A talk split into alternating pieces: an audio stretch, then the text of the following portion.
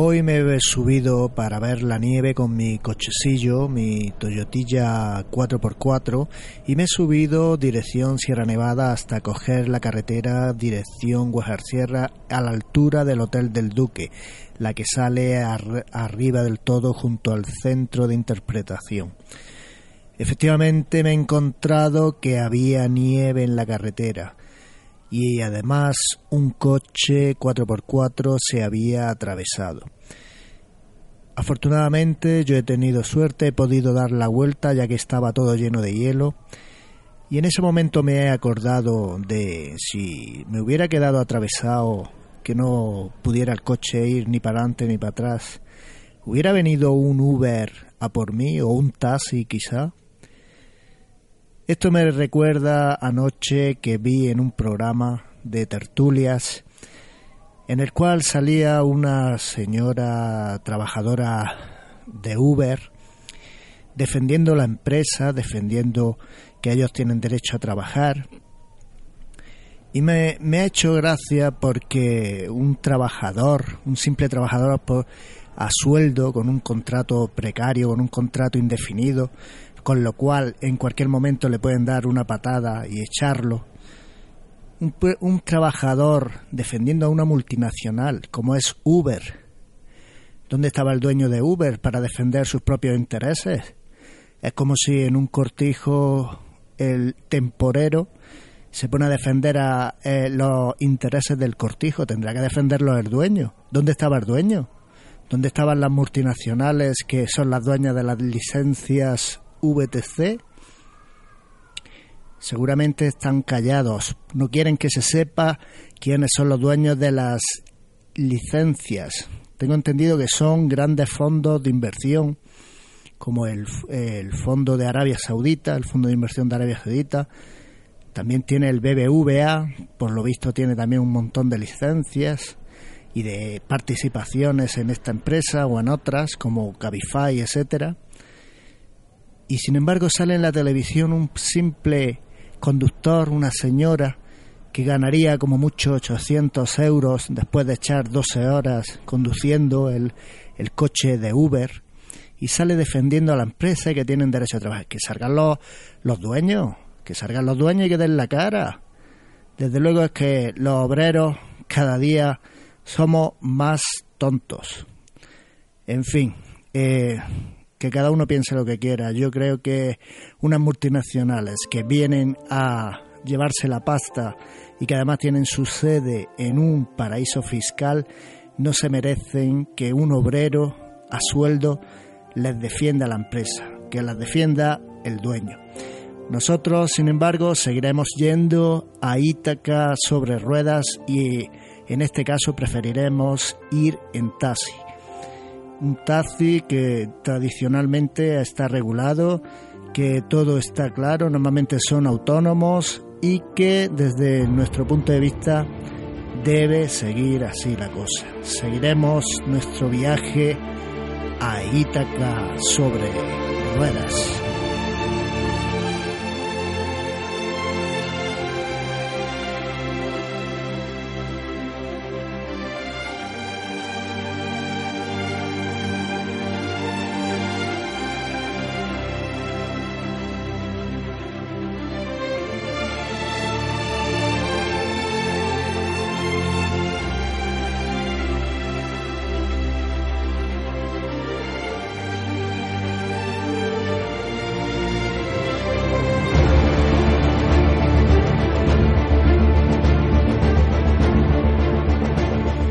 Amigos, bienvenidos a vuestro programa de aventura, de viajes y de la vida misma. Os saludamos desde Granada, desde un pueblecito que se llama Maracena y desde su radio municipal en el 97.6 de la FM. Os saludamos y os invitamos a que pulséis el botón del cambio de la realidad, la realidad que nos lleva fuera del mundo feo, horrible, a un mundo maravilloso y de lugares lejanos.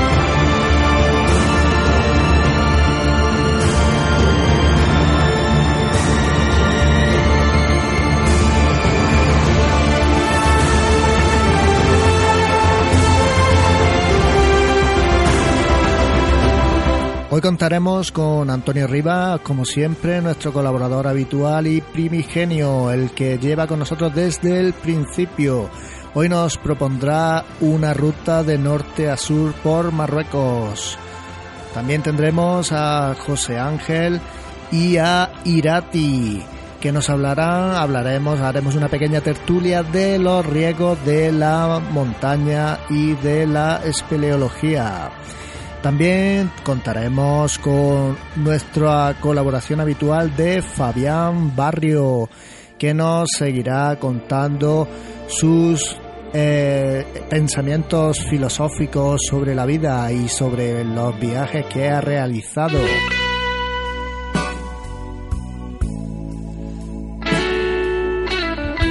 Ya sabéis que tenemos el canal de de Evox en el cual podéis recuperar los programas. También en el YouTube tenemos un programa que se llama eh, Josu Gómez. Y también tenemos el Facebook en el cual cuelgo, pongo un enlace directo a los programas por si los queréis escuchar fuera de horario. Solo tenéis que buscar el grupo Aítaca sobre ruedas y Ahí encontraréis el enlace que os permitirá escuchar el programa en horario en cualquier momento del día.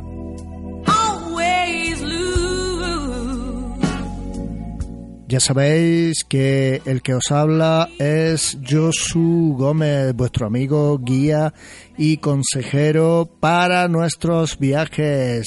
Venga, vamos allá.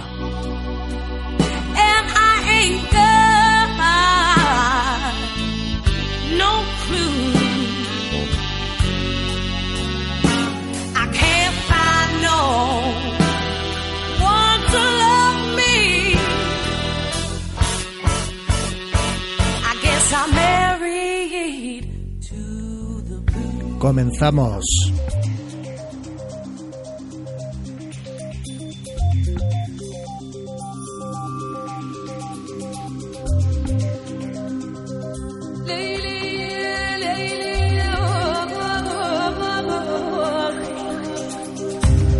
Muy buenas, Antonio Rivas desde Málaga, nuestro especialista en viajes a Marruecos. Se conoce Marruecos, vamos, increíble. Muy buenas, ¿cómo ha ido la semana, Antonio? Pues bien, bien, ha ido la semana. Aquí estamos preparando, precisamente estamos preparando un viaje a Marruecos para el club que te llevamos nosotros. Ah, muy bien, muy bien. Te lo voy a decir por la radio. Club Trail de Andalucía, el mejor club de moto y de, de, Andalucía.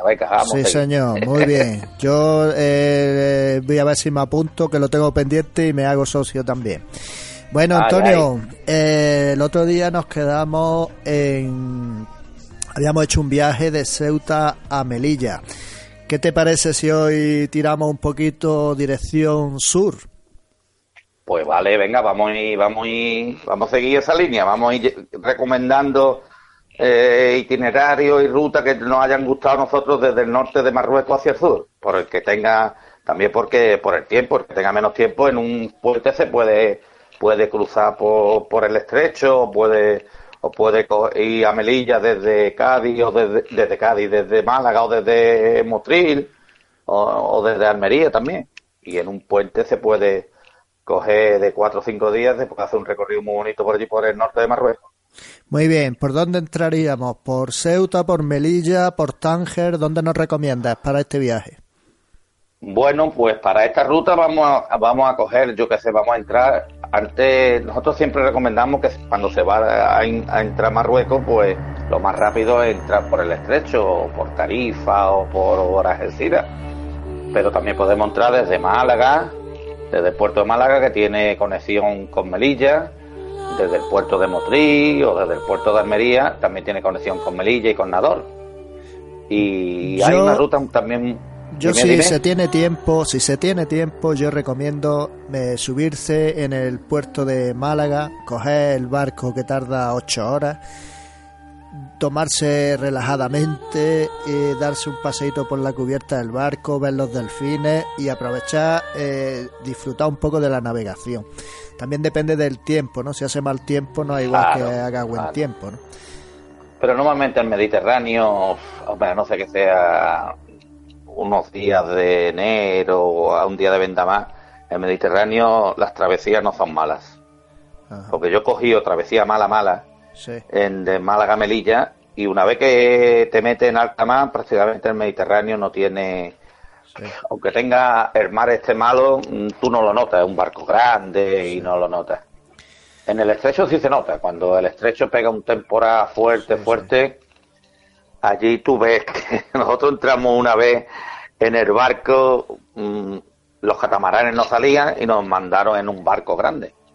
Y nada más entrar en el barco Josu, vimos todo lo que el estanco, porque cuando los barcos que atraviesan, eh, tú lo sabes, cuando, cuando salen de puerto, ya entran a aguas internacionales, entonces hay allí una especie de tienda duty free que te venden tabaco, whisky, eso. Cuando nosotros vimos el barco, estaban todas, todas las cajetillas de tabaco, todas tiradas en el suelo, como si hubiera habido allí un, un terremoto. ¿Qué ha pasado aquí? Dice, no, esto ha sido que viniendo para acá el mar estaba malo, no ves, no ves cómo nos pusimos nosotros. Leo que no entró, el mar está malo, mira cómo está esto, no ves la que nos espera. Y es verdad que allí se puso, nos pusimos malos más de uno, más de dos. Sí, el estrecho, el estrecho tiene mala leche, como te pille oleaje, uf. Mm. El año pasado, si te acuerdas, nos pilló, nos pilló bastante movidito. Tuvimos. Sí, bueno. Eh. Eso no es nada. Hay veces que es peor, ¿eh? es peor y nada más que salen los barcos con, un calado, el que tiene los, los catamaranes imposible, sí, que son los más rápidos. Bueno, entonces. Eh... Bueno, vamos a entrar por Melilla. Venga, vamos a coger desde. Ya hemos dicho desde Málaga, desde Motril o desde Almería. Hay barcos hay barcos, hay una compañía o dos que te llevan a, Melilla o a Nador. Nador es, digamos, la ciudad hermana de Melilla. Está de Melilla uno, nada, tú te sales de Melilla, cruzas la frontera y está Nador a, a 5 kilómetros de ahí. Y desde ahí podemos hacer también una ruta que nos gusta también, que es eh, cuando entramos por ahí o salimos por ahí, hacemos la ruta que es el plató de Recán. Plateau du Recan, que es una especie de meseta que está al este de Marruecos, ya eh, lindando con la frontera argelina, y digamos es como la meseta española, pero así, cada pueblo, hay un pueblo cada, cada 100 kilómetros a mí me encanta el plato de Recán. Además, ahí estuve a punto de quedarme sin gasolina y solo. Ya, ya te lo contaré un día. pues el plató de Recán, ya que para hay que avisarle a todos los oyentes que el plató de Recán mm, es muy peligroso, peligroso para tanto, tanto para, para hay muchos accidentes. Casi la mayoría de los accidentes de los extranjeros que vamos haciendo todo terreno con los motos y con los coches, porque se te va la pinza, se te va la olla. Son, tú ves el horizonte, ves un llano muy grande y empiezas ahí a enchufar, a darle al mango o a darle al acelerador de, del coche y te crees que eso es llano. Pero el plato de Recán, al ser pista de tierra, pues lo pasan los, los ríos secos. Eh, los ríos secos, se está escuchando un ruido que no sé lo que es. Eh, ¿Estás tocando ¿Está escuchando un ruido? Sí, que se está metiendo por el micrófono.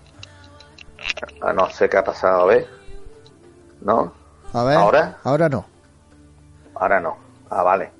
¿Qué eh, Bueno, entonces nos estabas contando que es una llanura inmensa, y pero que eh, lo cruzan rieras de cuando llueve, ¿no? Las rieras, bueno, allí se llaman UE, las rieras son ríos secos, que cuando llueve, pues y lo hay de tres tamaños. Hay unos que son inmensos, que tú te metes, tú los ves, hay un corte, uh, te metes, los pasa, caben. Hay otros que son muy pequeñitos, pasa con el coche o con la moto, y hay otros que son los más peligrosos y los que causan los accidentes, que son los que te cabe un coche o una moto cuando los dos ejes, los dos ejes de la moto o los, dos o los dos ejes del coche hacen tope a la vez. Entonces, esto las suspensiones, porque se va rápido, cuando se va rápido es cuando te pasa esto, las suspensiones te hacen tope y te lanzan para arriba el coche y la moto, y, a la velocidad que va, pues tenemos problemas serios. Empiezan los coches y las motos a dar vueltas. Aquí se acordarán los oyentes, y te acordarás tú que es cuando te conté yo el incidente de, de que tuvimos nosotros con una moto, del, del chalao este que llevamos nosotros, que, Sí, que, que se había partido el pie, ¿no? Nos contaste. que se había partido el pie y lo tuvimos que sacar de allí, lo tuvimos que sacar allí igual que en las películas del oeste, a base de whisky, Ajá. a base de whisky, lo tuvimos que sacar de allí.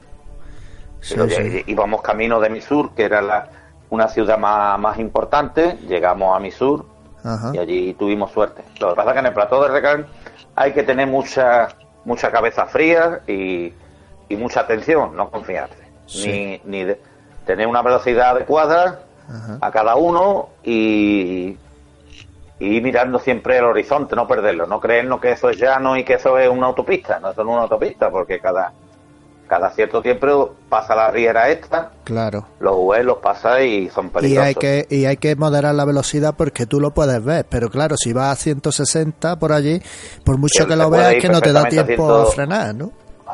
Eh, eh, en creo- el París Dakar, Sí. pero eso no somos nosotros.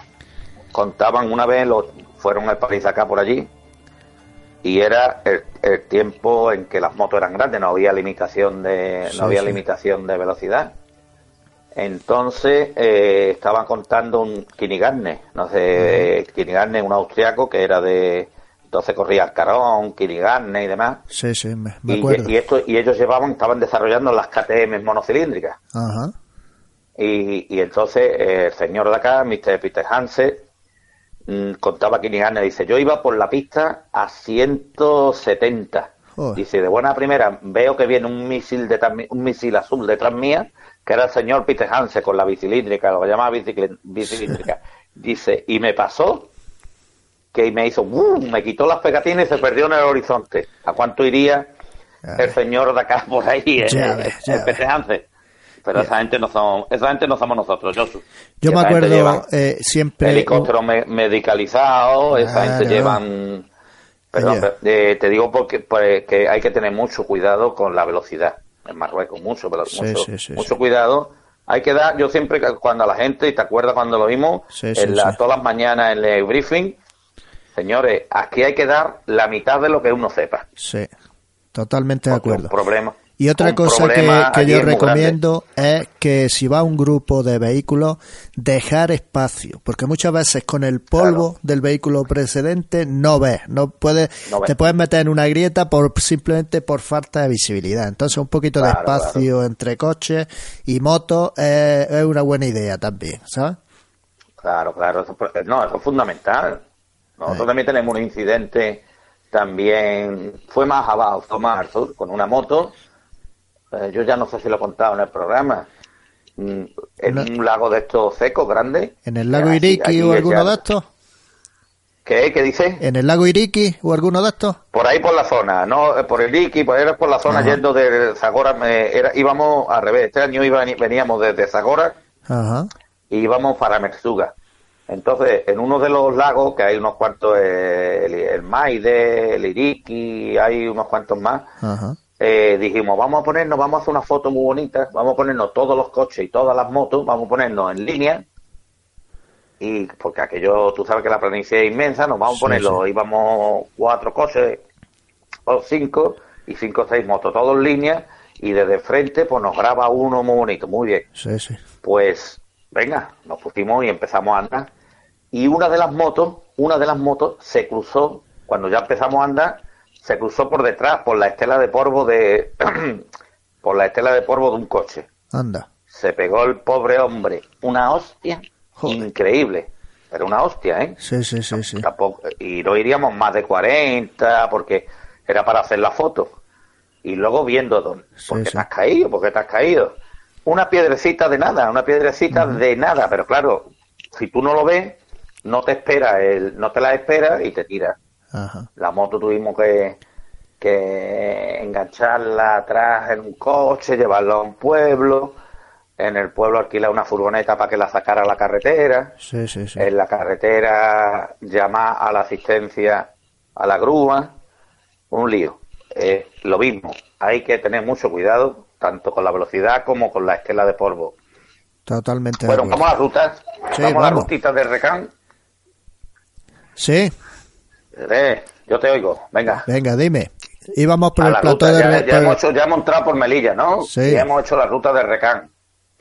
Pues la ruta de Recán mm, tenemos dos opciones. O irnos hacia la frontera argelina. Ya aquí estamos, tenemos un desierto, aunque estamos mm, estamos a la altura de- del medio Atlas, Sí, pero tenemos un desierto, una zona desértica, antes de pasar el Gran Atlas, que es la zona esta de- del plató de Recán, sí. de la zona de Matarca y eso se extiende hacia la frontera hacia la frontera argelina. Podemos por ahí tenemos también muchas rutas por ahí no podemos no tenemos que ir tan al sur no si queremos desierto no podemos bajar al sur. También tenemos nuestro nuestra arenita no Sí, no sí. hay du- no hay arenas tan altas como por el otro lado Sí, pero No te encuentras en zona de alguna arena. zona de arena y estaba muy Eh, entretenida, ¿no? está entretenida ahí por la zona de Matarca, por la zona de, de- ¿cómo se llama? ¿Dónde está la fuente esta? La fuente de yo no me acuerdo, pero eh, por la zona de Tendrada, por ahí tenemos una arenita también. Sí, sí, sí, sí, es verdad. Sí, lo recuerdo yo también, sí. Tú lo recuerdas, ¿no? Por esa Sí, zona ahí. entrando por Tendrara, ya entra allí a como al desierto y ya te encuentras allí zonas de pequeñas dunillas, ya no son dunas como las del Chevy, pero sí. que son dunillas también, sí, sí. Son dunillas chiquititas, ¿eh? Bueno, y entonces seguimos para abajo, ¿no? Para, para el sur. Yo no, yo no, yo no, no. ¿Tú ya no? tenemos el, ya tenemos el, el medio Atlas, lo tenemos, digamos, lo tenemos enfrente. Ajá. Nos iríamos ya hacia la otra carretera Ajá. y lo tenemos enfrente, en el medio medio Entonces Atlas, tú dices que, resumiendo, atravesamos el plató de Recán y luego cogemos dirección medio Atlas. medio Atlas. Nos vamos para la zona de Misur, ¿eh? Para Sí. La zona de Misur. Y en vez de seguir dirección sur, nos vamos dirección oeste. Ajá. y por ahí tenemos por ahí tenemos dos sitios muy bonitos tenemos la zona de, de Taza que tiene el Llevesta Seca que es ¿Eso un qué montecito ¿De- ¿qué me dice? ¿Qué, ¿Qué es eso? Eh, Llevesta Seca es una especie de macizo que, que corresponde al medio Atlas Ajá. y, y hay un macizo que hay unas cuantas rutitas por ahí muy bonitas Ajá. Digamos Taza está en el que... corredor, digamos, Taza, Taza es, digamos, en el corredor desde Rabat hacia Argelia. Sí. Ahí había un corredor que está Rabat, Mequinez, Fez, Taza, y Sí. ya nos iríamos hacia la zona de Uzda y Argelia. Digamos Cuando que todo- es montaña intermedia, ¿no? No es alta montaña ni baja No, montaña. no, no, aquí no llegamos uf, intermedia. Estamos hablando de un poquito por debajo de, estamos hablando de 2.000 metros, ¿eh? Ah, bueno, entonces ya casi alta montaña. que no llega, es que es que Marruecos, es que Marruecos luego tiene, en, en el Alto Atlas tenemos muchos montes, tenemos cuatro o cinco montes de, de 4.000 y de 3.000 hay, y de 3.000 hay 15 o 16. Sí, ¿eh? sí, que sí, para la gente se cree que, pero el Alto Atlas es- tiene bastantes montes altos. Aquí estamos hablando de, pues de la mitad prácticamente. Sí, Por eso sí, se llama sí. medio Atlas. Y ahí tenemos, pues ahí no, ¿qué nos vamos a encontrar en el medio Atlas? Pues ahí nos vamos a encontrar vegetación, lo que hablábamos antes al principio, que hay que hay bosques de bosques, hay ríos grandes, hay hay lagos, Pero ríos permanentes, o sea que ya no hablamos de, los, de los ríos secos que hablábamos antes, sino ya de ríos que todo el año llevan agua, ¿no? Todo, ahí está el, el, el- el Molulla, que el Molulla es un río grande, pues, digamos un río tan grande como el Guadalquivir, puede ser. ¿eh? que es un río grande, ríos permanentes, y, y por ahí nos encontramos un bosque con monos, ahí hay monos salvajes todavía. Esa es la zona que, tipo- que todo el mundo habla de los monos, de la zona de los monos. un poquillo está un poquillo más adelante, tiene que pasar, tiene que irte hacia hacia Fez, pero más o menos estamos en la misma zona. Ah, vale. ¿eh? ¿Eh? Desde ahí, desde, desde toda esta zona de Yevesta Seca, Arru y todo, ¿eh? por ahí tenemos mm, monos salvajes, Sí. pandilla de monos salvajes, que son los mismos que hay en Gibraltar. Ah, los vale. de vale, Gibraltar vale. son los mismos monos, los macacos, los macacos Sí, estos sí, de. Gibraltar.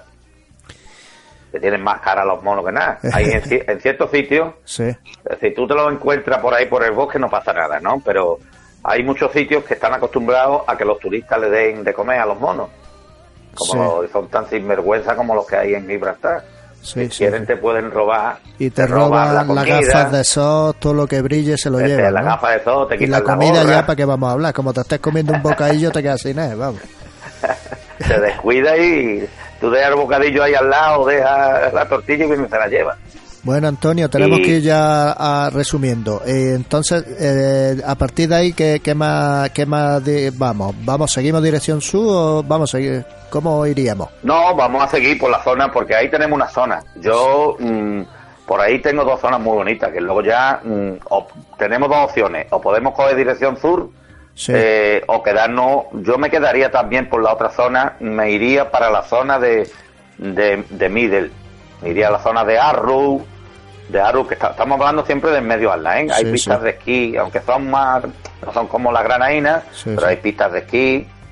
Y era la zona donde veraneaban los, la zona de veraneo de, de la gente de toda de ahí, de los franceses, tenían muchas zonas de veraneo, y es donde encontramos los pueblos estos de pueblo tipo que tú te crees que está en Suiza, hay un pueblo que se llama Ifran. Sí. que sale también en todas las fotos, que dice, bueno, esto que parece todas las casas así que parece de los Alpes. Yo me quedaría por aquí un gatito, nos quedaríamos haciendo zonas de, de del medio Atlas, tenemos ahí unas cuantas rutas. Ajá. En Arru, Middle, eh, y por ahí nos quedaríamos unos, unos, un día o dos. Ahí tiene para hacer unos cuantos días. Vale, pues ahí, ahí, nos vamos a quedar, Antonio, porque si no. Ahí nos vamos a quedar por esta, fecha, por esta semana, por esta semana nos vamos a quedar ahí, así los nuestros queridos oyentes se quedan con las ganas de que les termines de contar el viaje. Venga, Antonio, hasta la semana que viene. Venga. Hasta luego.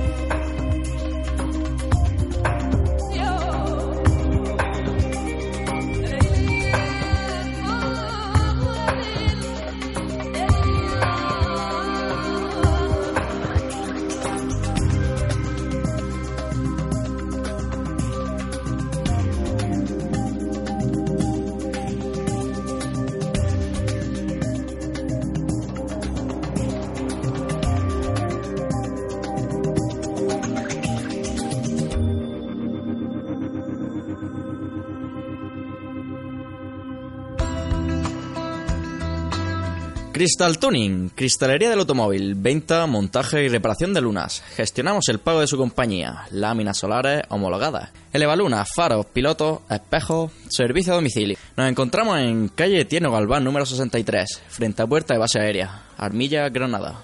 Crystal Tuning.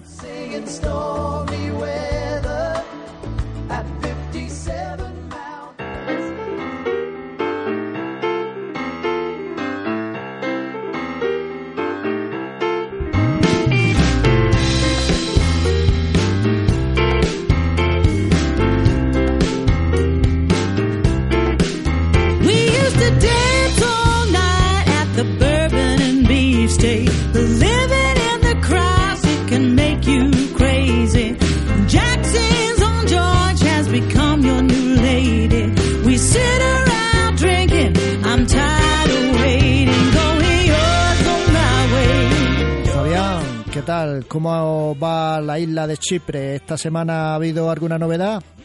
Bien, la novedad es, la cotidianidad. Yo cuando llega la puesta de sol, que aquí en Chipre es a las cuatro y media, cinco de la tarde, me subo a la azotea, oiga, y no sabe lo que se disfruta simplemente viendo cómo atardece. Y todos esos atardeceres son algo que no me va a quitar nadie.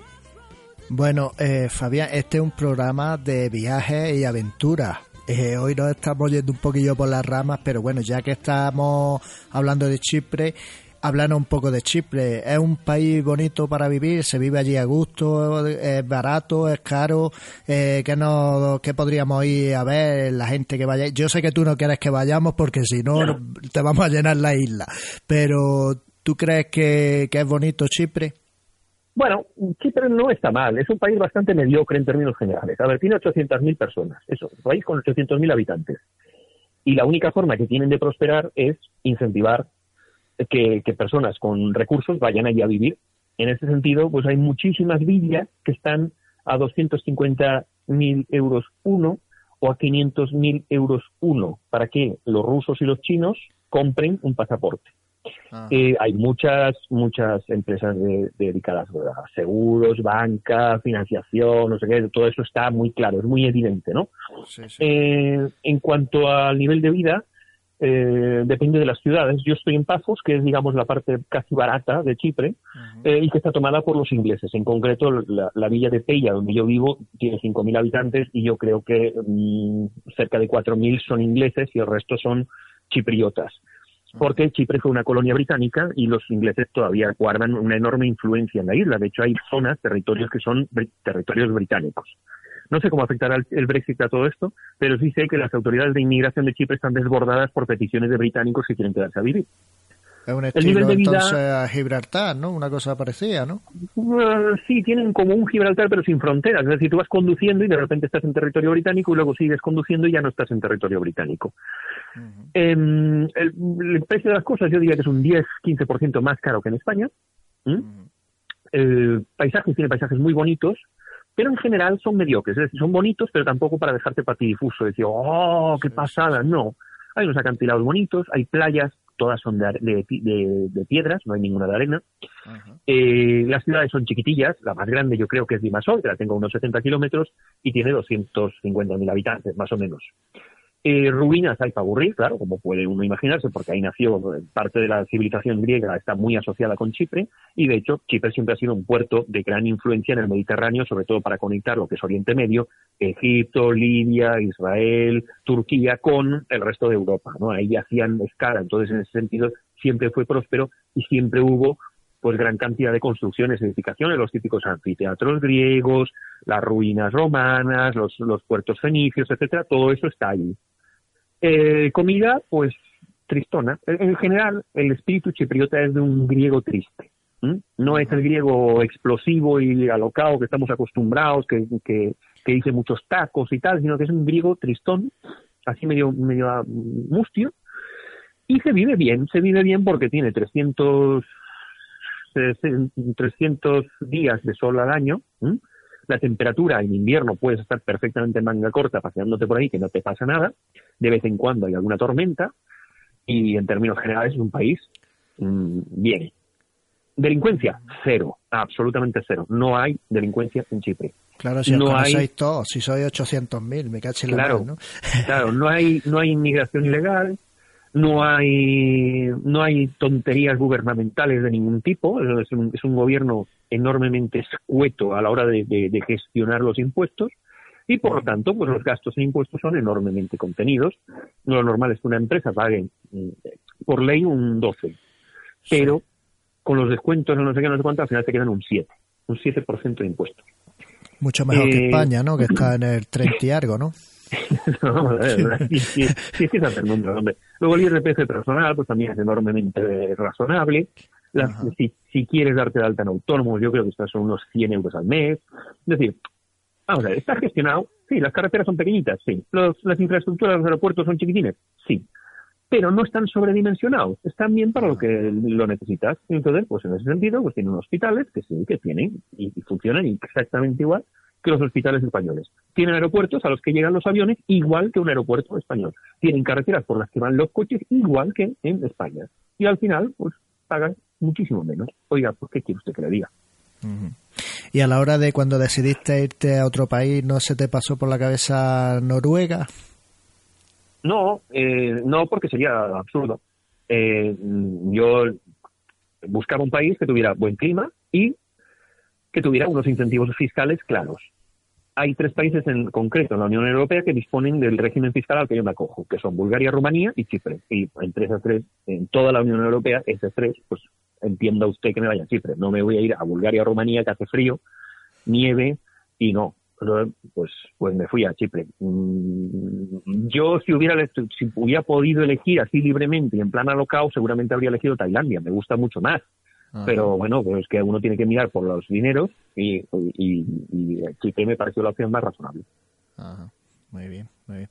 Bueno, y después de tantos años, ahora que ya estás más o menos estabilizado, que ya tienes tu sofá para tumbarte, visto en perspectiva, ¿crees que valió la pena el viajito de tres años, de entre pito y flautas casi cinco años, y de haber estado por ahí, por esos mundos de Dios, encima de una moto, encima todo con el frío que se pasa encima de una moto?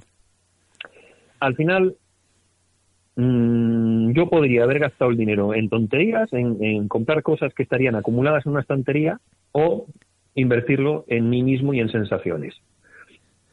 Las tonterías no te las llevas a la tumba. Las sensaciones forman parte de ti, se infiltran en tu persona y se, te convierten en alguien distinto que tiene otros ideales, que tiene otra forma de pensar más dilatada, más amplia, eh, más flexible eh, y con una fe más ciega en la humanidad y en sus posibilidades de salvación. En ese sentido, creo que viajar es lo mejor en lo que puedes invertir tu tiempo y tu dinero, que viene siendo lo mismo, tiempo y dinero es lo mismo. Creo que es lo, mejor. Yo no me arrepiento, que me quiten lo bailado. Otra persona a lo mejor le, prefiere tener un iPhone yo, y me parece bien que la gente tenga lo que que la gente haga lo que quiera mientras le haga feliz. Si hace feliz tener un iPhone a plazos, que tenga el iPhone y, lo disfruten. Yo, yo personalmente, prefiero viajar. Eh, de hecho, este programa de, trata de eso, de, de, viajes y de aventuras. Y por eso tratamos de fomentar que la gente viaje. Por eso te lo preguntaba. Me alegro mucho que, me haya eh, dado la razón del el argumento que yo siempre suelo decir en este programa. ¿no? Eh, además, hay, una cosa, hay una cosa enormemente clara. Nosotros estamos aquí un tiempo de vida finito finito. Todos nos creemos inmortales, pero nos vamos a morir todos. Y cuando viajas, yo me di cuenta, me di cuenta cuando tenía la empresa internet, que yo, yo disponía de una semana de vacaciones al año, en la que podía desconectar el teléfono. Y esa semana yo me iba al sitio más raro, más lejos, en el que me bombardearan las sensaciones. Y me di cuenta de que esa semana me cundía como un mes. Tú cuando viajas prolongas la vida. Prolongas la vida porque te pasan tantas cosas ¿Qué ocurre en la vida normal de una persona? Va del trabajo a casa, de casa al trabajo, del sofá, se conecta al Netflix y se acabó. Fin, se va a dormir, rendido. Sin embargo, siempre recuerda esas vacaciones que hizo no sé dónde, ese, ese hizo que hizo no sé, porque le pasan muchas más cosas y por lo tanto la vida le cunde infinitamente más. Cuando totalmente, viajas, totalmente. Cuando viajas expandes tu vida, vives más. Por lo tanto, pues, pues es una forma de alcanzar la pseudo inmortalidad al fin y al cabo es como pasaba cuando éramos niños, ¿no? Que el verano nos duraba, parecía que era eterno. Y claro, es que todos los días teníamos entrada a nuestro pensamiento, todos los días veíamos cosas nuevas, todos los días descubríamos algo.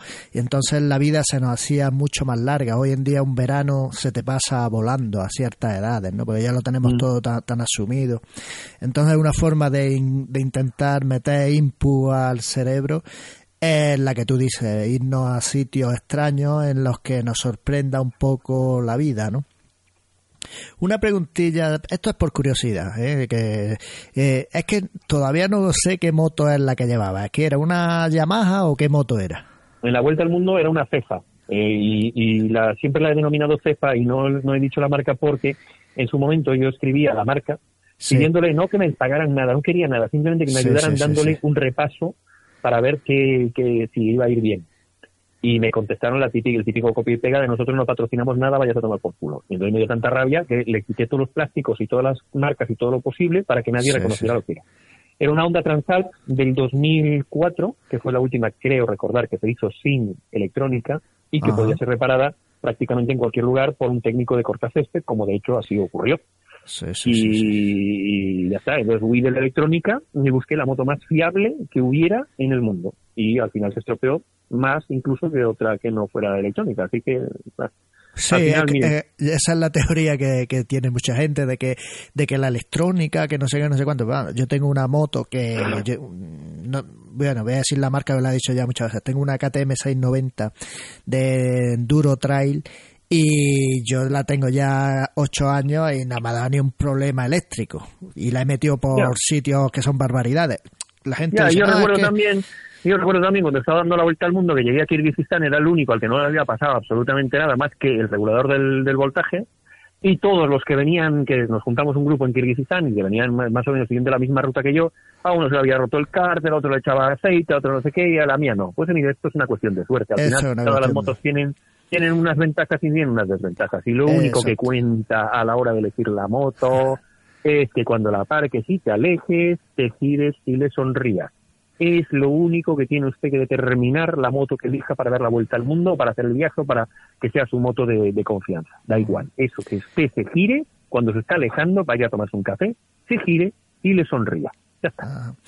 Porque tú eh, no has sido toda la vida, no has sido muy motero. ¿Por qué hiciste la, el viaje en moto y no lo hiciste, por ejemplo, en, un 4x4, eh, yo qué sé, en otro ah, vehículo? No, en su momento, en su momento mm, la idea original casi era ir andando hasta la India. Pero dije, estoy muy cansado, vamos a buscar otra cosa.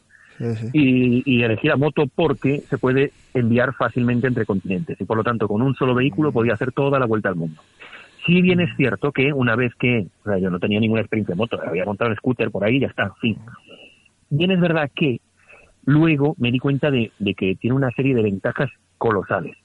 En primer lugar, el contacto directo con el entorno es muy grande, mucho mayor que ir encerrado en una lata. Eh, cuando llueve te mojas, cuando hace frío te hielas, cuando eh, hace calor eh, sudas los aromas te llegan de un modo muy nítido, tienes que estar pendiente del asfalto todo el rato y de tu entorno porque tienes que tener una conducción defensiva y luego la gente se te acerca mucho más. No es lo mismo ir en un coche que ir en una moto. En la moto tú si tienes una moto en determinados países, una moto muy grande, es considerado una nave espacial y tú tienes tú eres el que se te acercan, se te acercan a hablarte, a preguntarte dónde vienes, a dónde vas, qué haces, cómo todo eso, el contacto directo con la gente se potencia infinitamente con la moto. Y finalmente hay un, bueno, y luego está la sensación de libertad y todas esas cosas por las que la gente monta en moto que sí, que vale bien. Y luego hay una, hay una, hay un, hay un motivo que descubrí con el viaje y es la solidaridad entre la gente que monta en moto, que es muy grande y está presente en todos los rincones de la tierra. Te vas a Colombia y tienes moteros, te vas a Sudán y tienes moteros, te vas a cualquier rincón del mundo y hay un tío apasionado de las motos que quiere hablar contigo y quiere ayudarte. Y eso yo creo que es algo que no tiene ningún otro vehículo ni ninguna otra forma de transporte. Eh, muy bien, muy bien. Pues me gusta, me gusta la verdad que sí. Yo también soy un poquito de así de moto y bien, lo que pasa es que, claro, hay veces que, que echas de menos las cuatro latas alrededor cuando te pilla una tormenta. Supongo que a ti te, habrá pillado algún monzón o alguna cosa de esta que has dicho, joder, macho, eh, hoy sí hubiera preferido un cochecillo, ¿no? Sí, pero te paras debajo de una hoja y esperas. Pues claro, pues claro que sí. Bueno, eh, Fabián, eh, ¿quieres añadir algo más? así que se nos haya pasado yo creo que ha sido un repaso monumental. yo, creo que nos, hemos quedado finos todos. Bueno, Fabián, que disfrutes y que, y que tomes mucho el sol ahí en, tu querida isla de Chipre. Venga, un abrazo. Intentaremos, eh, intentaremos de vez en cuando ir por la sombra, que también está bien. Un abrazo a todos los oyentes de Aitaca sobre ruedas. Un abrazo.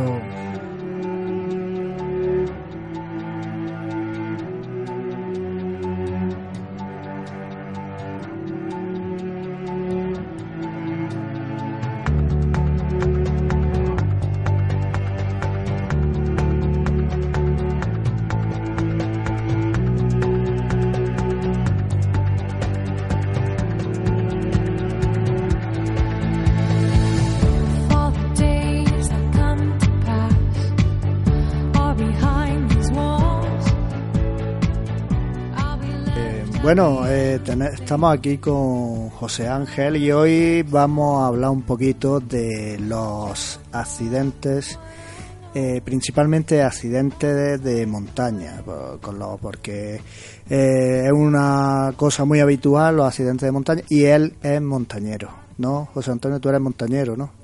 De José Ángel, perdón. bueno, sí, entre otras de mis actividades, la que más hago habitualmente es ir a la montaña. Pero vamos, que accidente puede pasar en cualquier actividad que uno haga siempre que sale de su casa. Totalmente, pero, pero yo te planteo una cosa. Eh, no, tú imagínate un deporte como el fútbol que todos los años tuviera 100 muertos que posiblemente en, en alpinismo, montañismo al, al, año, posiblemente en el mundo entero hay 100, 100 muertos, ¿no? De, por accidentes. Este año hemos tenido, por ejemplo, los de la luz, ¿no? en, en, también en, en, el Himalaya este ha habido este año también varios, ¿no? Sí. Y, y no hay un índice demasiado alto en el montañismo o más alto que en cualquier otro deporte. Mm, Bueno, pues no lo sé. Habría que verlo entre la cantidad de practicantes que tiene esa actividad y los accidentes que hay, ¿no? Pero que yo pienso que hay actividades, deportes, que tienen más accidentes que otros, es verdad. Hay otros deportes que se les dice de riesgo y tienen menos accidentes porque los riesgos están muy evaluados, se saben cuáles pueden ser y ya desde principio eh, puedes prevenirlos. Pero cuando uno hace una actividad como ir a la montaña, ¿no? sobre todo alta montaña, donde influyen otros factores que se escapan a tus probabilidades de preverlos, pues por ejemplo cualquiera que haga eh, alpinismo y, o montañismo invernal y pase por una zona que haya nieve, una ladera un poco inclinada, siempre puede pensar que puede provocar una luz, pero tú no sabes si lo vas tú vas al monte y vas equipado contra el frío, llevas tus chaquetas cortavientos, tus guantes, tus vas, tus, todo para cosas que sabes que te vas a encontrar, pero hay cosas cuando uno sale de su casa y hace actividades que no sabes qué es lo que te vas a encontrar. Puedes ir al monte tranquilamente aquí, subir al Trebenque y de repente hay una tormenta y te cae un rayo. Esas son cosas que uno no prevé. Recuerdo todavía aquellos montañeros, no sé si llamarlos montañeros, senderistas, que murieron congelados cuando estaban llegando al refugio del Poqueira porque iban en chancletas, no sé si te acuerdas, que sí, era un grupo me acuerdo de, de eso, de eso, era un grupo de personas mayores holandeses subieron con una guía y de repente entró el mal tiempo, estás en altura y la, vamos, cambia la temperatura del ambiente cambia radicalmente. De estar en la zona sur de Granada que hace una temperatura tropical y dices, "Joder, qué bien estoy" y de repente te pones a 2500 metros y la temperatura puede bajar 20 grados o más. Y más si viene una borrasca y hay nieve y todo eso, pues esas son por ejemplo, para mí ese tipo de accidentes es una cosa que se puede eh, prevenir, porque cualquiera, cualquier persona sabe que cuando pasas de determinada altura en, en la montaña, todas esas, esas cuestiones te pueden pasar. Yo, por ejemplo, cuando voy al monte en verano y subo a Sierra Nevada, por poner el ejemplo más cercano, prácticamente llevo la misma ropa en la mochila, ¿eh? no puesta en el Sí, exterior, sí, ¿no? Porque en invierno llevo eh, pantalones que son más gruesos, que dan más calor, botas más gruesas, todo eso, pero en la mochila, en realidad, yo llevo lo mismo que en invierno. O sea, llevo un cortavientos, llevo un plumón, llevo unos guantes finos, o sea, porque No no, va a ser, no sé, va no- va a ser como en el invierno, pero puede de repente entrar una nube que me ha pasado estar escalando en la norte del Veleta en pleno mes de agosto, entrar una nube y caernos una granizada tremenda, tremenda, tremenda que puso todo blanco, como si hubiera nevado. O sea, eso te pilla eh, sin una Sin un- un mínimo de equipación y en, estás en la muerto, mochila y, está y te, clarísimo. y te- te quedas tieso. Yo, Entonces, siem- yo siempre digo, que, vamos, se lo cuento a mis amigos, que cuando más frío he pasado ha sido en Granada en pleno agosto. Fue una vez que me fui con mis amigos de excursión, nos fuimos a Siete Lagunas, eh, tú lo conoces bien, ¿no? y nos llevamos un saco de dormir y ni plancheta aislante ni tienda de campaña, pensamos que dormir con el saco de dormir a la intemperie que era buena idea. Sin embargo, aquello por la noche empezó a bajar la temperatura. y Yo no he pasado más frío en mi vida. Toda la noche tiritando, toda la noche. ¿Te ha pasado alguna vez o qué?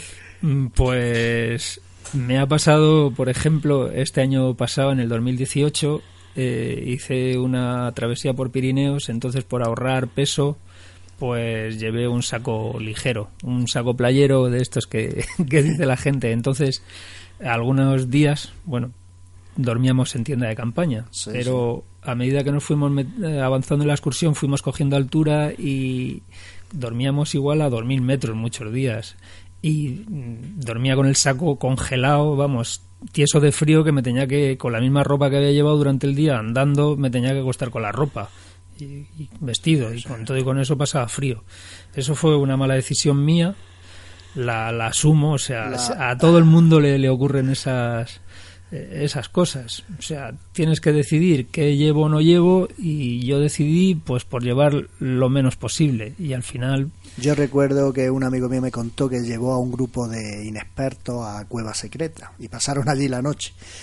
Y que dice que de, pronto se despertó por la noche que hacía escuchaba ruido, se levantó y vio al grupo, a unos cuantos del grupo, corriendo alrededor de, de la tienda de campaña, llevaban congelados de frío porque estaban los poreticos al borde de, de, de, de, de de morirse de frío. Sí, sí, aquí igual, donde has dicho tú en Siete Lagunas, la temperatura, aunque sea el mes de agosto, por la noche puede bajar, yo que sé, 4 o 5 grados. Y eso, yo creo para estar quieto durmiendo, es muchísimo yo frío. Creo que estaríamos por debajo de cero, quizás por la noche, en, las horas más, más frías. ¿no?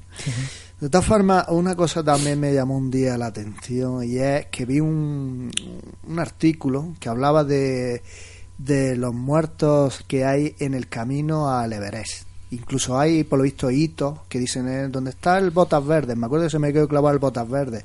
Y es, por lo visto, un cadáver de un montañero que llevaba botas verdes. Es, ¿No te parece eso un poco mm, fuerte ¿no? para, para este deporte? Mm, me parece fuerte, pero hay una cosa que yo pienso y es que por, o sea, Hoy en día tú haces una actividad y tienes un accidente que te dan, estás vivo y los equipos de rescate mueven, roban con Santiago, hacen lo que sea por sacarte de ahí.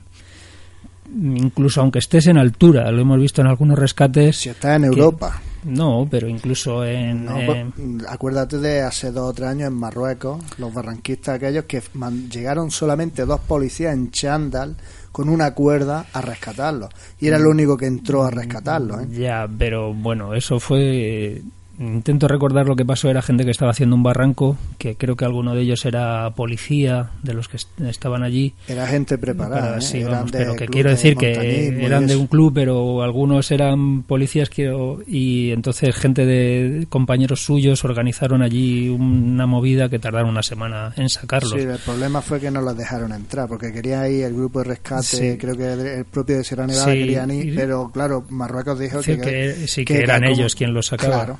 Y encima todo, claro, la Guardia Civil, al ser militar, tú como dejas entrar a tu territorio un cuerpo militar de otro país, ¿no? En fin. Yo, lo que yo me refería, por ejemplo, los rescates más espectaculares que hay, que se ven, ¿no? Que se dan en el Himalaya, que igual hay alguien que está a 8.000 metros, ya te digo, si está vivo hacen lo que sea, sube gente del campo base, se movilizan serpas, incluso hay algún helicóptero que puede volar casi a esa altura, pero en el momento en el que tú te mueres, allí nadie se va a preocupar de ti y lo encuentro lógico. Tú no puedes poner en peligro la vida de un montón de personas para una persona que está allí muerta, no la vas a bajar. Entonces, en el Everest hay un montón de casos de esos, pero porque también es la montaña, por el hecho de ser más alta, que más mm, alpinistas eh, recibe.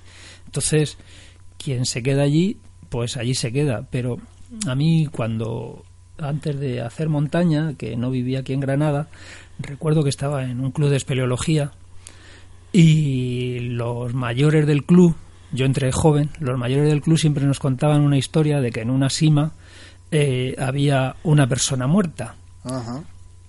Tuvo un accidente y murió dentro de la cima. Imposible sacarlo. Eh, o sea, fue lo hubieran podido sacar, pero le dijeron a la, a la familia después de que un espeleólogo que era médico levantara un acta de que era de que estaba muerto, le dijeron a la familia que la única manera de sacarlo por las estrecheces que tenía la, la sima y por el montón de, de gente que se veía involucrada, que podían sacarlo si entraban y con material médico lo troceaban, entonces lo sacaban hecho trozos pues no había otra posibilidad. Sí, porque ya estaría muy tieso, ¿no? Y ya no, podía, adaptarse a las curvas de la roca. En espeleología, si nos escucha alguien que hace, se saca en una camilla que es rígida para que el, que está herido no sufra golpes por ningún sitio ni nada. Entonces, al muerto no lo podían sacar allí. Y yo recuerdo que nos contaban de que lo tenían metido en una, en una bolsa específica, ¿no? De esta que se emplea una bolsa mortuoria y lo tenían puesto allí esperando que la humedad del- de la cueva y los bichos que existen, la, la fauna que existe en la cueva, eh, lo redujera a huesos y poder sacar los huesos para entregárselo a la familia. Por eso digo que cuando uno está cuando uno está vivo, si esa persona hubiera estado viva con una pierna rota, hubieran demolido la cueva.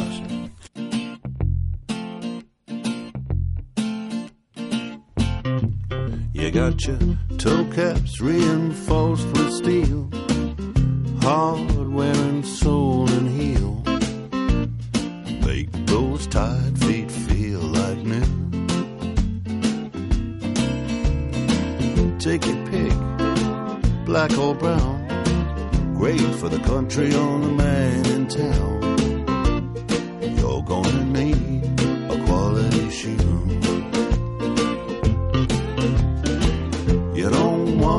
no standby pair. These will take the wear and tear. Made to take good care of you. For that trip by road or rail. For extra grip on those rocky trails. You're gonna need a quality shoe.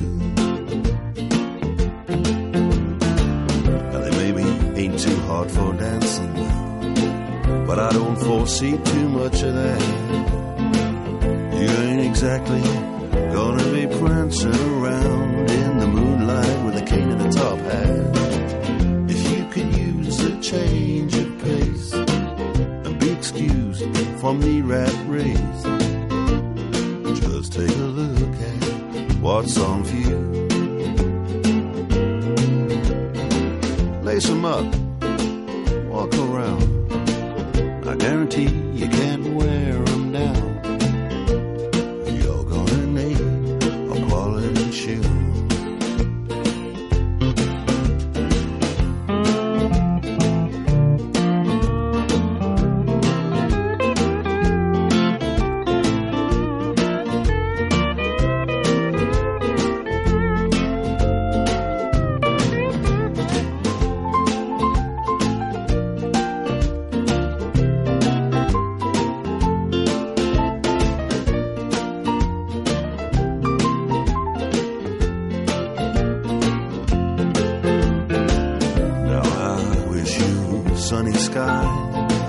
happiness wherever you may go. No, otro, otro caso que, que recuerdo, y este reciente, no tendrá prácticamente dos años, fue otro espeleólogo. Si nos escucha bien que hace espeleología, sabe que hay gente que normalmente se va en grupo, pero hay gente que mm, entra a las cuevas ellos solos, la exploran, la topografían, incluso aunque tengan que hacer eh, descender con cuerdas y demás, siempre hay gente aguerrida. Pues recuerdo el caso de esta persona que entró en una cueva, entonces después de pasar un laminador, una, una estrechez, eh, no una gatera así redonda, sino una como una raja horizontal eh, muy Sí. estrecha, entró en, en una sala y la sala se derrumbó Hostia. y lo mató, claro. Entonces, esta persona siempre decía dónde iba y la familia dio aviso y lo empezaron a buscar en la cueva donde estaba, todo el mundo sabía dónde estaba, Sí, entonces sí, sí. pudieron certificar que estaba muerto, Sí, sí, sí. porque accedieron a él, entonces los equipos de rescate también dijeron que lo mismo que había habido ese derrumbe, la cueva estaba en muy mal estado, eh, había eh, posibilidad de que intentando rescatar a esta persona, moviendo piedras del derrumbe y demás, provocar otro derrumbe. Entonces, un juez certificó también de que esa persona estaba muerta y lo que hicieron es clausurar esa sala y esa es su, esa es su tumba. Su tumba. Entonces- Eso, eh, ahora me he acordado de lo que te iba a decir antes, que me he quedado en blanco y no me acordaba. Eh, me estoy acordando de cuando se quedaron los niños en la cueva, el grupo de niños en- Tailandia. en Tailandia. Eh, me parece mm, un poco triste, ¿no? Es un caso que se ha dado ya muchas veces también, ¿no? De que muera un rescatador por rescatar a alguien y sin embargo el rescatado se salve cuando el que ha hecho la imprudencia al que hay que rescatar, ¿no? Pero bueno, Ya, pero es que eso, a ver, la gente tenemos una profesión en la vida y entonces nos dedicamos a eso. Muchas veces como en este caso que tú comentas, ni siquiera eran del equipo de rescate, eran voluntarios que se ofrecieron a, a rescatar, ¿no? A colaborar en eso, ¿no? Eran militares Eran, del sí. cuerpo de buceadores. o Sí, algo de eso, ¿no? participaron de Mm. varios países y tal, ¿no? Incluso participó una persona que era española. Pero es que eso puede pasar en todo. Tú vas a echar una mano en cualquier historia y, y al final te puede, te puede llevar tú el, Lo- el perdigonazo. Lo, lo que está claro Pero- es que no es igual eh, tener un accidente en un país occidental, europeo y digamos un país rico que en un país pobre, ¿no? Porque Pues también no sé qué decirte, ¿eh? porque cualquiera que me escuche también que haga alpinismo y haya ido, por ejemplo, a Suiza, eh, o vas preparado bien de, de- con un seguro, ¿no? bien a través de la federación o un seguro privado, eh, porque cuando si tienes un percance, que conozco gente que lo ha tenido, lo primero que te dicen cuando mueven al helicóptero para rescatarte es te- eh, lo que te piden es la visa que responde de esos gastos. claro, claro, o sea, aunque entonces mm, en todos los sitios yo creo que estamos acostumbrados de que en España todo lo que se mueve es así al- altruistamente y por la cara. Entonces nos pensamos que todos los países funcionan igual, pero, o sea, está claro que te van a rescatar. En cualquier sitio, estamos poniendo el caso de Europa, incluso el más extremo que te digo de Suiza, te, te rescatan. Pero estoy seguro que si no tienes un seguro que responda por ti, te lo sacan el dinero. O sea, no te van a decir que te vas a ir de, sin pagar el, el coste de- del rescate, ¿no? totalmente. Entonces, sí, aquí hay más posibilidades. Vamos, tú vas a Chamonix, ahí en Francia, que es donde está la meca así de- del alpinismo, y ves los helicópteros sobrevolando continuamente porque siempre están sacando a alguien. Pero claro, la gente sabe eso y va preparada. De, Claro, de esa es, la, esa es la diferencia que te digo yo entre un país europeo occidental y uno no occidental, porque por ejemplo yo el caso, lo que más conozco es Marruecos, ¿no? Entonces conozco muchos casos de gente que, que se ha accidentado y lo han tenido que sacar del desierto en, en uno de los vehículos que iba en, la- en el grupo. Sí. Que allí ni te entran, ni te mandan helicópteros, ni te mandan aviones, ni te mandan ambulancias, no te mandan nada. Lo único Sí. que te, te buscan la vida, llegas a una ciudad que si tiene, que normalmente las ciudades pequeñas no tienen ni hospitales, tiene que ser una ciudad ya de cierto empaque. Y luego los medios que hay allí no son los que hay aquí, por supuesto. Y lo mejor siempre es cruzar la frontera e irte a Ceuta y a Melilla, que ya está en territorio nacional y ahí ya sí, eh, digamos, son hospitales del primer Sí, mundo. que nos digamos. fiamos de ellos. Exactamente. Yo conozco casos de una persona que se cayó con la moto, se partió la pierna, se montó en una ambulancia, le mon- al final lo montaron en una ambulancia de la antigua, aquellas que eran de techito bajo, no sé si te Sí, acuerdas. Tuvieron que hacer más de 500 kilómetros. La pierna era una fractura abierta, estaba a punto. La suerte que tuvo es que uno de los del grupo era médico y además médico de urgencia. Le fue casi todo, el- él iba en la ambulancia con el herido, le fue sujetando la pierna para que no se le fuera a romper la femoral o alguna de las arterias. Y por eso te digo que, ah, bueno, y otra cosa, luego llegó a, a uno de los hospitales que intermedios que llegó y le pusieron rayos X, como antiguamente, que eso está ya súper prohibido, de estos que te ponen la radiación en la pierna y el médico está detrás viendo la pantalla un rato, el rato Sí. que quiera, y, En te está una placa. y mientras te está radiando la pierna. O sea, te está mandando radioactividad que eso en el mundo occidental ya está Sí, eso no totalmente descartado. Pues por eso te decía que, depende del país, ¿no? Pero eso es como estábamos comentando antes de esta entrevista, de que en ciertos países el, el concepto que tienen de la muerte, que tienen de la muerte y de los accidentes, pues no es como el que tenemos aquí. Nosotros llevamos una vida placentera y queremos seguir manteniéndola a toda costa. Entonces, en nuestra cabeza no, no pasa por ella de que vayas a hacer algo y, y tengas un accidente. Vamos, pero es que el sitio donde más probabilidades tenemos de tener un accidente es cuando por la mañana salimos a trabajar y cogemos el coche y nadie lo piensa. Bueno, la, la vida es riesgo, pero también tenemos que reconocer que hay deportes que tienen un índice de accidentabilidad mayor que otros Sí, por pero el, el entorno en el que se es por el entorno ¿no? en el que se realizan las probabilidades de rescate que son prácticamente nulas y que luego que hay eh, muchas variables en las que tú no, o sea, no las puedes predecir. Entonces se conjugan una serie de cosas que hacen que sean realmente peligrosos y yo creo que entre ellos lo hemos hablado el alpinismo no sobre todo en alpinismo en altura y en ciertas regiones del planeta pero quien lo hace sabe a lo que se expone, vamos, claramente. y yo creo que todo el mundo piensa en que lo va a hacer y va a volver. Nadie piensa en que se va a quedar allí. Totalmente. Yo he sido practicante de montañismo y desde luego nunca he pensado que me iba a pasar nada, ni que iba a tener un accidente, ni nada. Es igual que cuando voy con la moto de campo nunca pienso que voy a tener un accidente ni nada, porque entonces no iría, ¿no? Y sin embargo, eh, dentro de lo que es la moto de campo, te conozco yo a muchos compañeros, la mayoría tienen hierro en el cuerpo.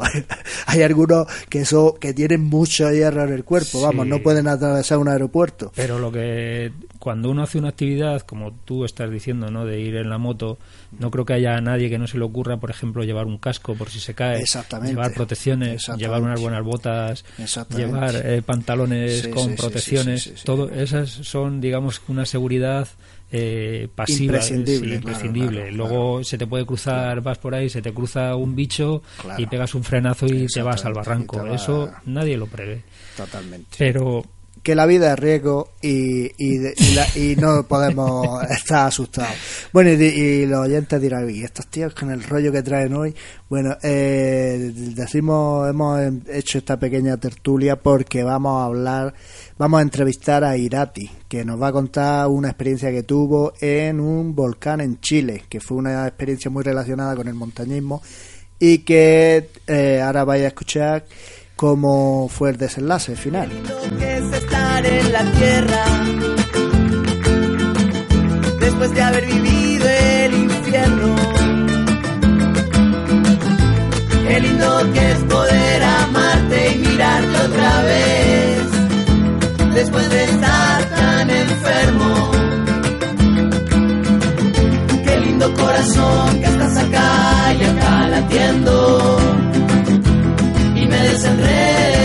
ojos. Y si por ahí el miedo me viene a buscar de nuevo, voy a recordar lo que cantamos una vez, mirando el cielo. Cántale a la luna y al sol, cántale a la estrella que te acompañó, cántale a tus amigos con el corazón. Cántale a la luna y al sol Que es la tierra que canta en voz. Cántale a tus amigos con el corazón. Yo no sé por qué a veces me pierdo. Los ojos se me dan vuelta y me muero por dentro. Y me encierro otra vez y no puedo salir. Ay, ay, ay, ay, ay, ay. No puedo ver lo lindo de cada momento veces no me le animo al niño que llevo dentro. A veces pienso que están mal algunas cosas que siento. Pero basta ya de eso, echa pa' afuera y bye bye boom. No tengo tiempo ahora de eso, estoy en otra canción, se acabó.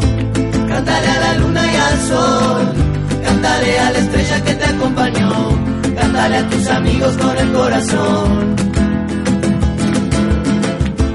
Cántale a la luna y al sol, canta que es la tierra que canta en voz, cántale a tus amigos con el corazón.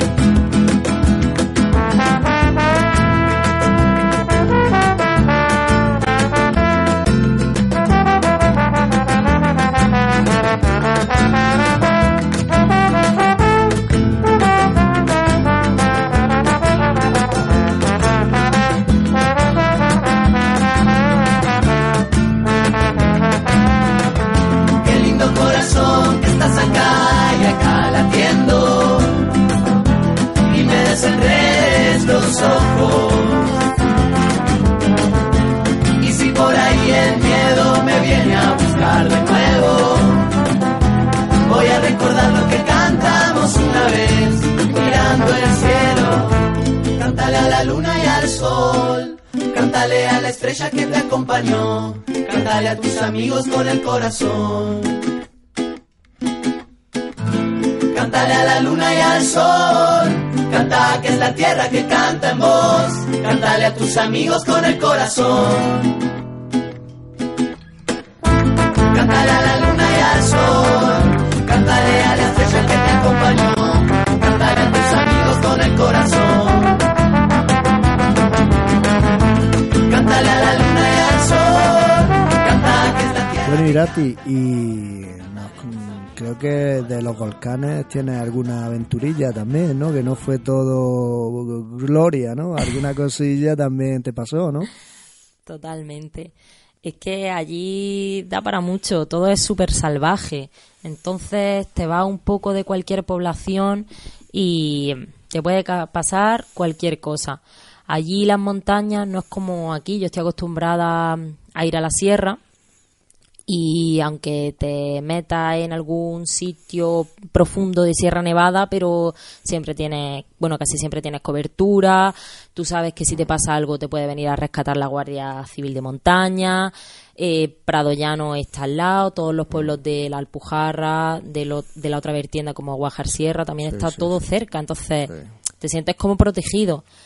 Allí lo que pasa es que cualquier montaña está súper alejada. Ajá. Entonces, mm, no, mm, no sabes que si te pasa algo, si no es porque alguien te echa de menos y se empieza a preocupar por ti, mm, nadie te va, o sea, nadie te va a venir a buscar. Entonces, una de las montañas que teníamos muchísimas ganas de hacer, porque además ya la habíamos visto desde que estábamos aquí en España, se llama el volcán Puntiagudo. Es como un cono de helado de estos de nata Sí, que, sí, sí. que se hacen en la máquina y mm, está pues en mitad de la selva. Entonces eh, fuimos eh, mi amigo y yo con otros dos amigos chilenos y fuimos en el coche de uno de ellos hasta el poblado más cerca, que eran nada, dos casas. Y eh, cuando estábamos llegando, de repente una señora mayor, pues nos hizo dedo. Entonces la subimos y ella nos preguntó, pues, a dónde íbamos. Y le dijimos que íbamos a la montaña. Y entonces ella nos dijo, pero chiquillo, en la montaña es muy peligrosa. Eh, ahora mi marido anda buscando con, con los otros a unos montañistas que, que se perdieron hace tres días. Tengan mucho cuidado, tal. Entonces, allí nosotros, pues ya como que dijimos, oye, aquí pasa algo. Pero bueno, seguimos con nuestros planes. Nosotros aparcamos el coche y el primer día fue de aproximación hacia donde íbamos a plantar la tienda. Eh, ese día no, llovió a mares, tuvimos que cruzar la selva, tuvimos que cruzar un río. Lo último que hicimos fue subir una ladera de, mm, de ceniza volcánica que te ibas resbalando, o sea, andabas dos pasos y te ibas para abajo tres horroroso. Y cuando ya llegamos al límite de nieve, cuando ya había empezado a haber nieve, pues allí decidimos plantar la tienda. Y un amigo nuestro se fijó de que mm, un poco más abajo había una tienda, una tienda de campaña, además una tienda de campaña mm, North Face, de la última gama, increíble. Total que dos de ellos se acercaron a la tienda y vieron algunos objetos desparramados fuera, un- alguna pala de nieve y material así de montaña. Y dentro eh, no había nadie. Entonces dijimos, bueno, qué curioso, será que están escalando la montaña, ya empezaba a ser de noche y pues que todavía no han vuelto, se le habrá echado el día encima. Total, que nosotros un poco más arriba, pues plantamos nuestra tienda, lloviendo, esa noche, bueno, noche cenamos y a la una de la mañana ya estábamos despiertos otra vez, porque, claro, la se tarda tanto en escalar y además la nieve la tienes que pillar en buenas condiciones, no puedes salir a las nueve ni a las ocho.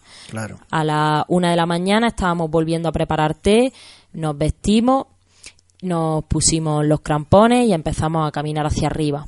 Y algo que a mí me resultó curioso es que mm, cuando estábamos ascendiendo, de repente vi como una camiseta tirada en el suelo. Y dije, guau, qué, qué raro, ¿quién se quita aquí una camiseta? Pero bueno, de estas cosas que ya está. El día a nosotros nos salió estupendo, un sol radiante, Eh, la escalada fue muy bien, muy exitosa, llegamos a cumbre y antes, un poco antes de llegar a la cima, de repente empezamos a escuchar un ruido estruendoso y miramos hacia los lados y resulta que era un helicóptero. Anda. Y el helicóptero estaba todo el rato como intentando ace- acercarse a nosotros. De hecho, provocó muchos problemas porque mm, empezó a, a provocar avalanchas por mm, los lados de la montaña. Es que eso era como un cono de, de nieve Sí, sí. y em, le hacíamos señas de que todo estaba bien y que no necesitábamos rescate ni nada. Y otro helicóptero un poco más abajo en el valle, también dando vueltas. Entonces ahí nos empezamos a poner como un poco nerviosos. Eh, justo al rato, de repente llamó una amiga de estos compañeros chilenos que teníamos y le dijo que dónde estábamos. Y le dijimos que estábamos subiendo el volcán Puntiagudo. Y esta amiga nos dijo que, que tuviéramos mucho cuidado, que se habían perdido eh, cuatro personas y, y que una de ellas eh, había conseguido llegar a un pueblo y que estaba en el hospital ingresada muy mal. Entonces, mm, bueno, nosotros ya estábamos en la montaña, nos estaban viendo bien las cosas, ya hasta subimos a cima, lo celebramos ahí en cinco minutos y bajamos. Y cuando estábamos bajando, eh, me fijé que mm, un, un helicóptero, el que estaba allí dando vueltas, pues se paró en el plato de nieve y, y bajaron como tres hormiguitas, se veían muy pequeñitos. Se acercaron a un punto minúsculo negro y se lo llevaban. Y entonces, pues, como que la cosa se empezó a poner muy tensa. Llevábamos ya 17 horas de escalada, mm, muchísimo frío, hambre, deshidratación, no nos estaba gustando nada lo que estábamos presenciando. Eh, yo sentía como que la montaña nos estaba intentando echar de allí, mm, pero casi que empujones. Eh, yo ya me quería ir de allí, el cansancio te juega muy malas pasadas porque realmente lo peligroso de subir a una montaña casi que no es subirla, sino que es bajar. Entonces mm, salimos de allí por patas, eh, estábamos desesperados, mm, recogimos, llegamos hasta la tienda, recogimos todo y nos quedaban cinco horas hasta el coche. Eh, nos subimos al coche y bueno, ya no, nos fuimos hacia Valdivia, hacia nuestra casa, que eran todavía siete horas de, de coche. Eh, la cosa se desarrolló que en los siguientes días cada vez íbamos recibiendo como más información de lo que había pasado. Y lo último que supimos por amigos que teníamos y tal es que eh, tres días antes habían ido a esa misma montaña, al volcán Puntiagudo, eh, dos cordadas diferentes. Una eran dos amigos chilenos, que además uno de ellos lo conocíamos de primera mano porque habíamos escalado con él muchas veces en el rocódromo. Eh, y otra cordada eran tres amigos argentinos. Habían coincidido en la montaña y, mm, al contrario que a nosotros, eh, su día de aproximación fue muy bueno, pero el día eh, que tenían que ascender a la cumbre eh, no era nada bueno. Aún así, eh, ellos decidieron que querían subir. Allí el problema es que eh, las condiciones en las montañas no son buenas eh, generalmente. Entonces, la gente se pone proyectos, pues eso, quiero subir a esta montaña. Y entonces igual eh, se tiran tres años esperando para subirla. Porque puedan ellos tener el tiempo y porque coincida con que hace buen clima. Entonces, del grupo de los dos chilenos subieron los dos y del grupo de los tres argentinos, uno de ellos dijo que no subía en esas condiciones. Lógicamente se salvó. ¿Ese fue el que Eh, estaba en el hospital? No, ese no, ese, Ese no se llegó ni a salvó, subir, no ¿no? llegó ni a subir, no. Los otros dos grupos subieron y según iban subiendo la cosa se iba poniendo peor. Eh, allí eh, se conoce como viento blanco. Digamos que es una ventisca, como aquí la conocemos, pero multiplicada por 10. O sea, es viento blanco mm, porque básicamente todo lo que ves es blanco, no puedes ver nada. nada, o sea, es todo el rato nieve mm, movida por el viento a tu alrededor, te congela en segundos y mm, ellos lo que hicieron, no sabemos si consiguieron llegar incluso a cima o no, pero llegó un momento que lo que sí que decidieron era mm, quedarse quietos, porque ya estaban en el cono de la montaña y, o sea, es, peligroso, no puedes subir si no ves. Y entonces eh, decidieron excavar una cueva. De hecho, en esa cueva, cuando nosotros bajábamos de la montaña, eh, reconocimos que, había, que era una cueva que había sido excavada y dentro de la cueva encontramos una mochila. Y en la mochila había una cámara de fotos. Y cuando la encendimos, pues vimos fotos de, de ellos, del día de aproximación, por eso sabemos que le hizo un día muy bonito, pero del día también de, de cumbre, que fue un día, pues eso, que se le ve con las caras congeladas, todo alrededor blanco, aún así salían sonriendo y ya no había más fotos. Esa cámara se la entregamos a los carabineros de Chile, que es la policía de allí, para que bueno pudieran llevar a cabo si era necesario una investigación o se la devolvieran a, a sus dueños. Entonces, bueno, ellos decidieron eh, excavar la cueva y quedarse allí. Entonces, eh, los amigos chilenos dijeron que no se iban a quedar ahí, que se iban. Bajaron con las cuerdas, no se veía nada, o sea que bajaron a ciegas totalmente, buscando cualquier salida de escape, y atravesaron el plató glaciar que he comentado antes. Eh, allí, con tanto viento, no te escuchas. O sea que como no lleves a tu compañero cogido de la mano, lo pierdes rápidamente. Y fue lo que le pasó a uno de ellos, que de repente se cayó o no sé qué le pasó y se, se perdieron. Eh, el otro que siguió avanzando atravesó todo el plato glaciar, de repente se dio cuenta que su compañero ya no estaba con él, pero no pudo volver hacia atrás, siguió avanzando, atravesó la selva y llegó hasta una carretera y allí pues hasta que lo vio alguien y lo llevaron al hospital y a punto de a punto de morirse. Es el que estaba en el hospital que además se tiró más de una semana ingresado con las constantes vitales tendría mm. hipotermia, me imagino. Sí, estaba muy mal, hipotermia, deshidratación. Luego, además, pues el choque psicológico que sufrió fue mm, muy importante. Bueno, la otra acordada argentina, eh, de hecho, al amigo este chileno fue al que vimos nosotros rescatándole con el helicóptero. Y la acordada argentina, eh, cuando fue pasando el tiempo, pues cada uno fue saliendo de la cueva como pudo. Eh, a uno de ellos lo encontraron desnudo eh, en una ladera perdida del volcán, desnudo porque cuando un, signo de la, de la, hipotermia es que de repente eh, tu sensación es que tienes mucho calor. Entonces te empiezas a quitar ropa sí, la verdad que lo había escuchado ya eso, sí. Pues sí, probablemente mm, pues una pues fuera la camisa que yo vi que dije, "Uy, esta camisa que hace aquí." Y se lo encontraron por ahí perdido y al otro pues también se lo encontraron los tres muertos. los cadáveres. Los cadáveres, claro.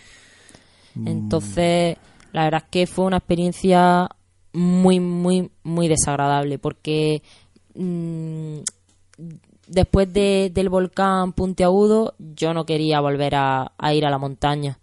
Porque estaba, o sea, yo ya allí en Chile iba a la montaña un poco con miedo, por lo que te he comentado, porque son montañas muy salvajes, mm, no tienen medio de que la gente sepa si estás bien, si estás mal. Yo no tenía ya mi familia para que cuando volviera a casa, pues contarles qué tal me había ido. Entonces, después de esa experiencia, se me quitaron totalmente las ganas de volver a ir a la montaña.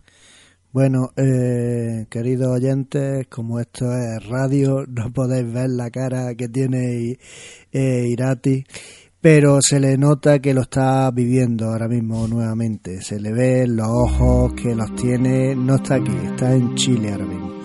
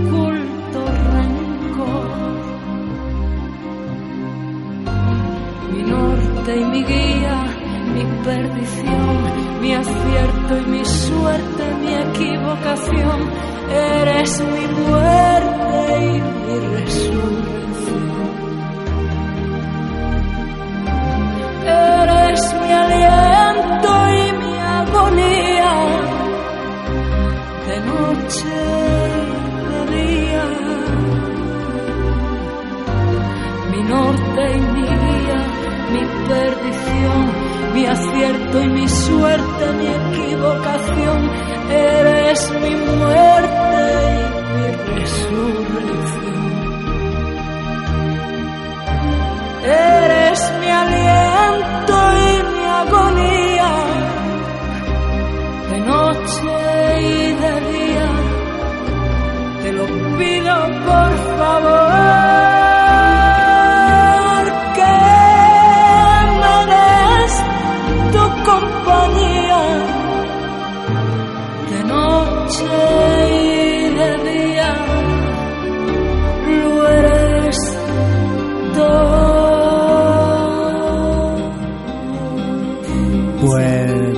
dejado que no me atrevía ni, ni a hablar, porque es que es una historia tan, tan, tan interesante que, que te, te atrapa la historia. ¿eh?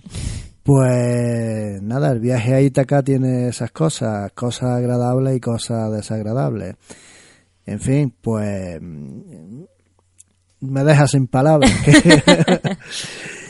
bueno, y entonces alguna cosa alegre te pasó también o fue todo triste? No.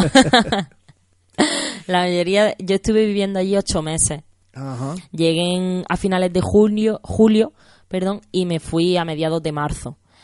Eh, y en ocho meses da para mucho y pues lógicamente el 95% del tiempo que estuve allí fue que ni yo misma me lo creía. Vivía como en una burbuja de felicidad constante. Estuviste a gusto entonces. ¿no? Estuve muy a gusto. Eh, eso, los fines de semana me dedicaba a viajar, a escalar volcanes o a escalar eh, roca de, deportiva. Eh, y luego eh, llegó el verano. Ya las clases se terminaron. ¿Y no te viniste? no. Mira la que lista, ¿no? No, no. El verano allí pues coincide con el invierno aquí. Mm, Durante el verano, porque mi, mi idea y la de mi amigo era que mm, igual nos quedábamos un año entero.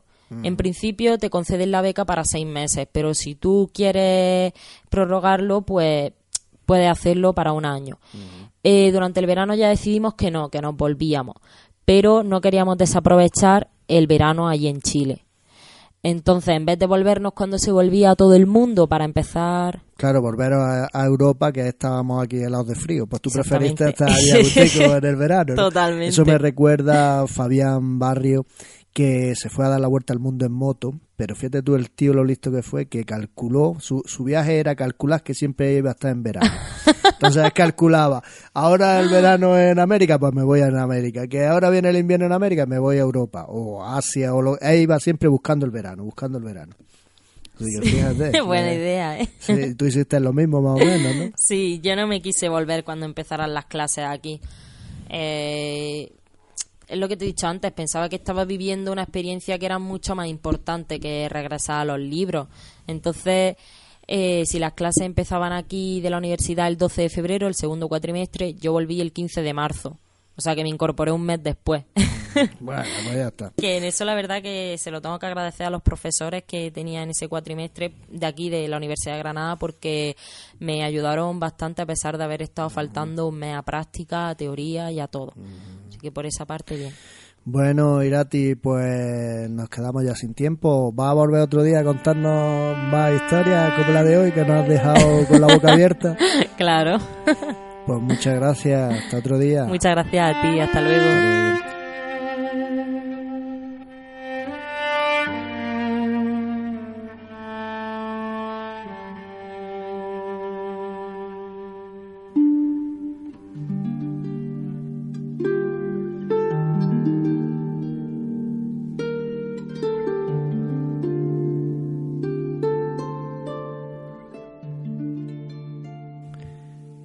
Viaje a Ítaca es impredecible. Podemos coger el viaje, comenzarlo, pero nunca sabemos cuándo vamos a llegar y tampoco sabemos si nos va a dar tiempo a llegar al puerto, a Ítaca. Pero como Irati nos ha contado, hay veces que se intuye, intuye el fin o se intuye que hay que desviar un poco el rumbo para cambiar un poco eh, la historia. Irati mm, decidió abandonar la montaña cuando la montaña le iba diciendo que había que ir a otro camino.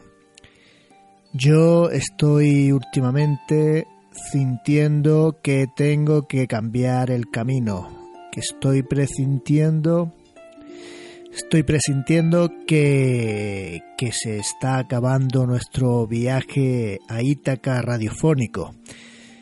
Y se está acabando porque la emisora habitual en la que, en la que solemos radiar al, al aire nuestro programa, unos días funciona, otros días no funciona nadie le hace ni caso, ni caso.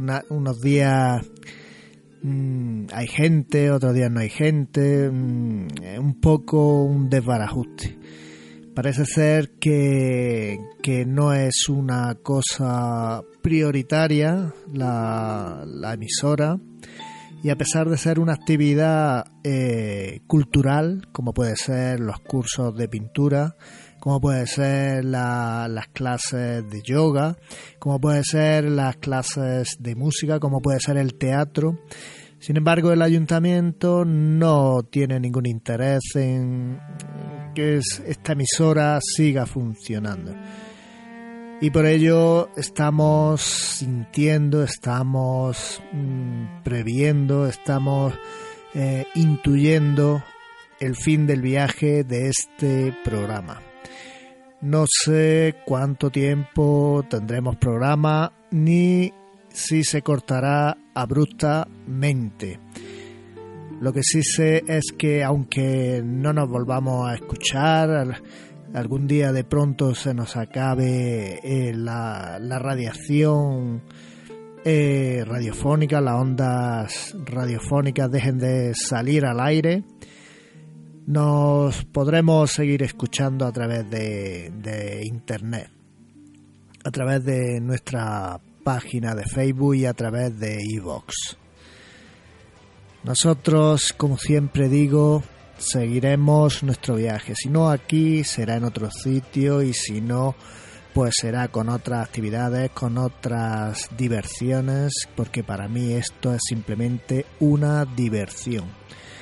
Así que amigos, desde aquí os invito a que continuéis con nosotros y que sigamos juntos haciendo nuestro viaje a Ítaca sobre ruedas. Hasta la semana que viene, ¿o no?